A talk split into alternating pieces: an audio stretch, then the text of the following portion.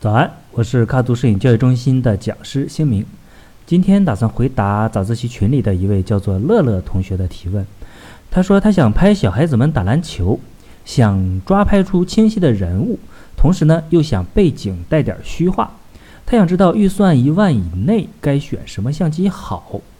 那我想说的是，相机本身或者说相机机身啊，对它的拍摄需求其实影响并不大。那么哪些方面影响比较大呢？我们分别从拍清晰和有虚化两个方面来分析。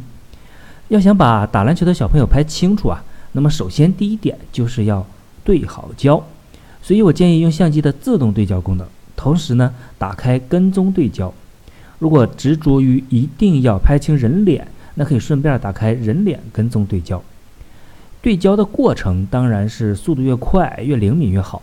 不同的相机对焦性能确实有差别，像索尼相机呢，在对焦这一块儿就可以说是傲视群雄了。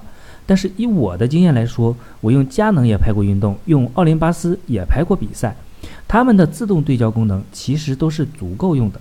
所以在对焦这一块儿呢，我觉得有自动对焦功能的相机啊，基本都可以满足需求。那除此之外呢，要想把运动中的人物拍清晰，还需要有足够快的快门儿。像篮球这样的运动啊，我建议快门速度至少要开到五百分之一秒以上吧。当然了，同时得注意配合调整 ISO 来保证曝光。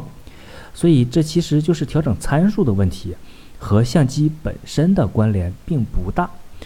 那么接下来我们分析一下怎么样虚化掉背景，也就是获得更浅的景深。对此呢，叶老师有一个口诀，就是大光圈、长焦距、近距离。在比赛现场，想要通过凑得近，啊，来使背景虚化，那肯定是没得指望的。所以呢，就要从另外两个方面入手，也就是用更大的光圈和更长的焦距。所以你看，这些其实都是和镜头相关的，和相机机身啊没有什么关系。那么，相机机身对景深到底有没有影响呢？哎，还真有。这个影响因素啊，其实就是相机的 CMOS 的尺寸。也叫画幅，在同等条件下，画幅越小，景深就越浅。那这对虚化和钱包来说啊，显然都是一件好事儿。但是呢，画幅越小的同时啊，在暗光条件下的画质也就越差。所以在选购相机的时候，还是得要结合自己的需求和预算来综合考虑。那么，希望今天的分享能够帮助到你。如果还有同学想趁六幺八入手新装备，但是又开始选择困难了，欢迎在早自习下方留言提问。